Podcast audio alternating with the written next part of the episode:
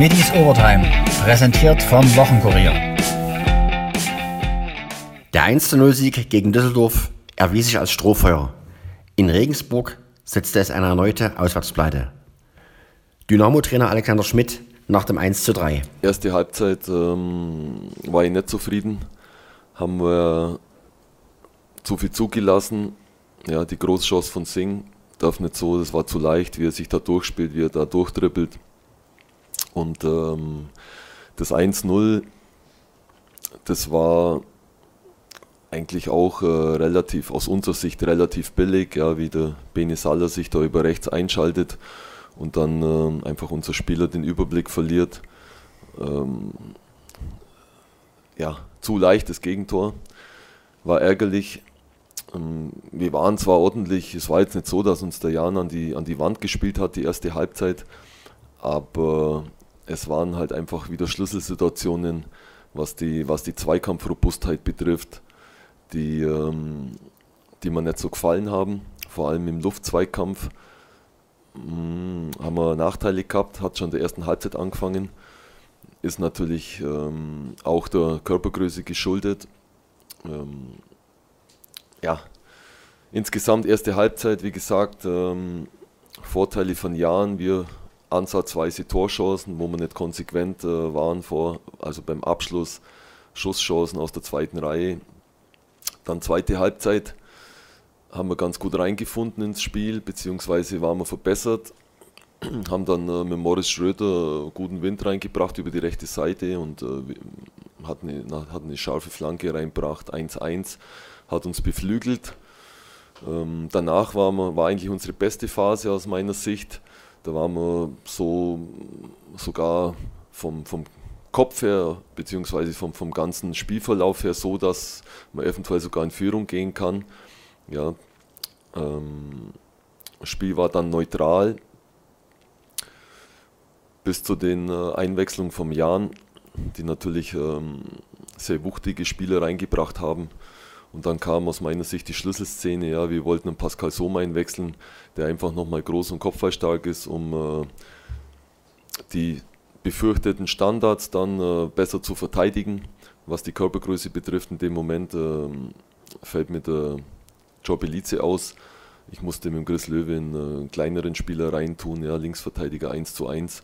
Und äh, dann kam die Zuordnung von uns, ja, wir haben entsprechend äh, die Spieler zugeordnet mit unseren Kopfballspielern, aber der Eckball war halt ein paar Sekunden später und äh, diese Zuordnung dann auf die Nummer 10 ähm, hat halt in dem Moment einfach einen Tick zu lang gedauert und das war einfach die Schlüsselszene, die dann äh, für uns ähm, einfach das 1 zu 2 bringt.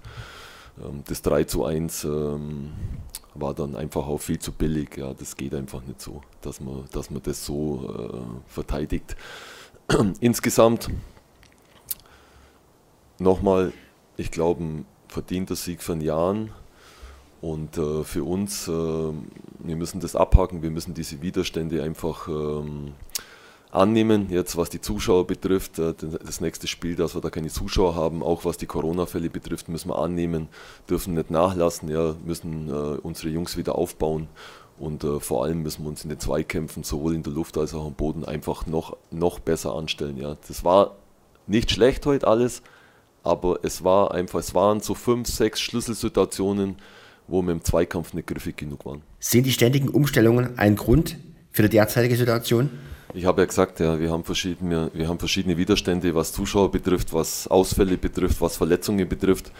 Aber ich glaube, ähm, das Schlechteste, was jetzt wäre, wenn wir äh, zu jammern anfangen, wenn wir Ausreden suchen, sonst was. Ja, es ist so, wie es ist. Robin Becker hat in, in Braunschweig äh, oft innen gespielt, ist äh, von der Ausstrahlung her, vom, vom Zweikampfverhalten her äh, ein guter Mann, ja, der äh, unser vollstes Vertrauen hat. Und äh, natürlich ja, so wie Messert gesagt hat, wenn ich die Kette ständig umstellen muss, ist natürlich nicht schön, ja, nicht gut, ja, das macht mir keinen Spaß.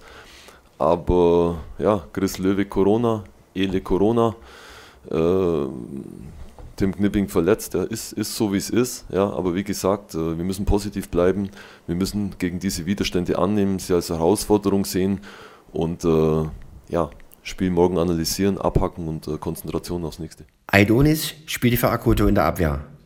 Schmidts Begründung?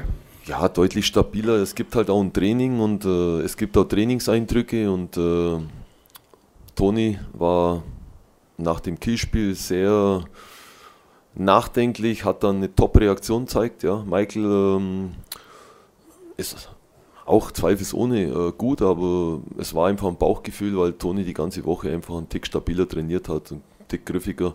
Aber wie du oder wie sie gesagt haben, hinterher ist man immer ein bisschen schlauer und äh, ich würde jetzt äh, nicht sagen, dass der Toni schlecht gespielt hat. Ja. Ich habe ihn nicht raus, weil er schlecht gespielt hat, die haben raus vielleicht, weil der, weil der Michael äh, nach vorne einfach auch äh, den ein oder anderen Akzent mehr setzen kann. Ja. Man hat gewusst, äh, Regensburg ist über die Flügel äh, sehr gefährlich ja, mit Besti und Singh. Und äh, das war der Gedanke, dass der Toni halt die Seite gut verteidigt. Und äh, nach 0-1 Rückstand war halt dann der Gedanke, dass der Michael ein bisschen mehr anschiebt über die Seite. Auch Paul Will bekam überraschend den Vorzug gegenüber Morris Schröder. Ja, natürlich. Wie gesagt, hinterher ist man immer schlauer. Ja, und das hat halt heute Paul Will gespielt im Mittelfeld. Und äh, der Paul hat äh, auch schon äh, sehr, sehr gute Spiele gemacht, wenn man an das Schalke-Spiel denkt. Und äh, wie gesagt, das, wir haben 20 Mann oder über 20 Mann und äh, wer die ganze Woche im Training auffällig ist, wer, wer griffig ist, kann dann sein, dass der einfach äh, die Nase vorn hat vor dem anderen. Und so war es ja. Also ich habe ja jetzt nicht irgendwie einen, einen äh, U19-Spieler aufgestellt. Paul Wild, Bayern, München und verschiedene andere Stationen hat halt heute von Morris Schröder gespielt. Und der Morris kam in der Halbzeit, hat sein Tor aufgelegt. Alles gut, ja. Trotzdem müssen wir kritisch bleiben mit uns, ja, müssen wir einfach ähm, die Zweikämpfe besser bestreiten insgesamt und beim 1-0, ja, wie gesagt, da haben wir halt einfach äh, nicht so die Vororientierung gehabt, dass wir das besser verteidigen. War Schmidt mit irgendetwas zufrieden? In der Anfangsphase. In der Anfangsphase ja. habe ich Dynamo Dresden gesehen, das hoch gepresst hat, das gut im Spiel war, ja, hat mein Kollege auch so gesehen, glaube ich. Also ich konnte jetzt nichts erkennen und äh, Paul Will, ob jetzt ein Paul Will auf der 8 spielt oder ein Jule, Jule, äh, Jule Kade oder ein Morris Schröder, ja, die Abläufe sind klar, die Laufwege sind klar. Also äh, Abwehrbereich, wie gesagt, ähm, Wechsel im Abwehrbereich äh, machen mir keinen Spaß, aber ich muss halt auch immer sehen, wie ist der Gegner und ähm, ja, mir wäre es auch am liebsten, wenn jede Woche die gleiche Kette spielt. Trauern Sie den Punkten nach? Es stand zwischenzeitlich immerhin 1 zu 1. Ein Zähler war drin. Was soll ich jetzt darauf antworten? Ja, ich weiß auch, dass jeder Punkt wichtig ist und ich weiß auch, aber auswärts können wir ja nicht sagen, wir fahren jetzt immer auswärts, wir schicken die Punkte per Briefpost. Also Problem ist, wenn ich daheim nicht gewinne, Problem ist, wenn ich auswärts nicht gewinne. Ja, grundsätzlich, nochmal, wir haben eine Mannschaft, wir sind Aufsteiger, wir, wir haben Höhen und Tiefen, aber das Schlechteste, was wir machen können, ist, wenn wir Widerstände jetzt, wenn wir zum Jammern anfangen und, und dann, okay, äh, auswärts, ja, wir haben heute alles probiert, ja, wir haben alles probiert. Und der Schlüssel war einfach dann, dass der Gegner zwei 1,90 Spieler einwechselt oder knapp 1,90, wir zuwechseln wollen mit 1,88 glaube ich. Und äh, in dem Moment einfach äh, einen Ausfall hatten hinten links. Weiß jetzt nicht, ob das Kopfballtor sonst noch gefallen wäre. Aber wir hätten halt einen mehr gehabt. Ich hätte da ferner nicht wegschieben müssen von der Raumdeckung auf die 10. Und äh, das sind halt so die kleinen Details, ja, die, äh, die dann fehlen. Ja. Letzte Woche ging da Koto raus gegen Düsseldorf, da ging es gut, ja. Der ging raus mit irgendwie äh, angeschlagen oder äh, einfach äh, Krampf vielleicht oder was er gehabt hat letzte Woche. Heute hat uns das halt einfach dann die Punkte gekostet, dass wir von der Körpergröße, von der Wucht her, diese Kopfball-Luftzweikämpfe dann nicht mehr so verteidigen konnten, wie immer das gewünscht hat. Wie geht man mit der jetzigen Situation um? Wie gesagt, ja, die Stärke in dieser Saison von Dynamo Dresden und von uns, von den Spielern, von den Trainern, von allen, die mit, mit dem Team arbeiten, wird sein, dass du gegen Widerstände ankämpfst, dass du die Widerstände als Herausforderung annimmst und äh, es wird immer wieder einen Rückschlag geben. Ja, wir werden immer wieder positive Situationen haben, aber wir werden äh, unsere Jungs einfach jetzt wieder aufbauen und fürs nächste Spiel vorbereiten, dass wir einfach die Punkte in Dresden behalten, dass wir wieder so eine leidenschaftliche Vorstellung bieten wie im letzten Heimspiel, wie phasenweise auch heute. Ja. Die Jungs haben ja alles gegeben. Ja. Da ist jetzt nicht irgendwie so, dass, dass man sagt, wir sind hier lustlos oder, oder pomadig aufgetreten. Die Jungs haben wieder alles reingeknallt, aber es waren halt diese gefühlt drei bis sechs entscheidenden Zweikämpfe in der ersten und der zweiten Halbzeit, die einfach jetzt die Niederlage besiegelt haben. Aber wir werden im nächsten Heimspiel werden wir wieder voll angreifen und, und, und werden wieder eine stabile Mannschaft auf dem Platz haben. Kevin Ehlers und Luca Hermann fehlten wegen Corona. Kehren sie zurück? Beide Spieler sind geimpft. Der eine ist ja, also einer von beiden ist, ist zweimal geimpft, ja, bei dem ist er dann kürzer, fünf Tage glaube ich, plus positiven PCR-Test. Beim anderen Spieler ist äh, anders, weil der jetzt erst die erste Impfung bekommen hat. Also da müssen wir jetzt nur genau schauen, wie es da weitergeht. Ja, die genaue Tagesanzahl weiß ich jetzt nicht auswendig, aber da könnte es ein bisschen problematisch. Ja, ja, beide. Der Kevin Ehlers hat überhaupt keine Symptome und äh, der Luca war die ganze Woche, letzte Woche schon ein bisschen verschnupft, leicht, hatte aber, wir haben jeden Tag einen Test gemacht, war jeden Tag negativ und äh, leider halt dann Tag vorm Spiel positiv. Nicht so ruhig blieb Kevin Broll. Der Keeper redete sich bei Sport im Osten regelrecht in Rage. Der erste Halbzeit war komplett daneben. Ähm, war einfach, hat einfach gar nichts geklappt. Auch nach vorne, ähm, ja, hat der letzte Punch einfach gefehlt, die letzte Konzentration nach vorne. Äh, das ist einfach äh, das, der, das Problem, was schon die letzten 10, 11, 12 Spiele so bei uns ist, äh, sich so angeschlichen, reingeschlichen hat. Und ähm, das müssen wir einfach mal jetzt besser machen. Und äh, ja, da gibt's einfach keine Ausreden mehr für, weil das zweite Tor, das ist einfach ein Eckball. Da verteidigen wir schon vorher schlecht. Und dann äh, gibt auf einmal riesen Chaos äh, vor mir und da keiner wusste, wer, wo er stehen soll. Flanke kommt, Kopfball, Tor, Dankeschön, Ade, war. Wie kann es zu diesem Leistungsabfall gegenüber dem Düsseldorf-Sieg kommen? Broll? Ja, das, das, kapiert keiner. Da kannst du jeden hier fragen. Da, kann, da wird jeder hier da stehen und sagen, keine Ahnung. Aber das sind einfach grundlegende Dinge. Ähm, das sind, äh, weißt du, da muss man einfach den Arsch in der Hose bis zur 90. Minute haben, auch mal Fußball spielen. Wo wir Fußball gespielt haben, hat man gesehen, dass, die, dass wir zum 1-1 äh, nachgerückt sind, dass wir noch uns weitere Chancen vor, äh, rausgespielt haben. Äh, dann auf einmal machen wir wieder viel zu wenig, lassen uns hinten reindrücken, wo, wo ich eigentlich keinen Grund gesehen habe. Ähm, und ja, das ist dann halt einfach äh, der Unterschied zwischen Männerfußball und Jugendfußball bei uns. Kapitän Janik Stark hat dagegen ein gutes Spiel seiner Mannschaft gesehen. Ja, ist bitter für uns. Ich glaube, wir machen ein gutes Auswärtsspiel. Gerade in der zweiten Halbzeit sind am Drücker. Ähm, hatte ich eigentlich das Gefühl, das Spiel kippt jetzt ein bisschen auf unsere Seite. Äh, wird dann durch einen Standard entschieden. Äh, das darf so nicht passieren. Ähm, ja, hat uns leider in den letzten Wochen öfter mal das Knick gebrochen. Ähm, müssen wir weiter dran arbeiten. Ähm, ich denke, wir haben jetzt genug Lehrgeld bezahlt ähm, und müssen wir ganz einfach abstellen. Woran lag es am Ende?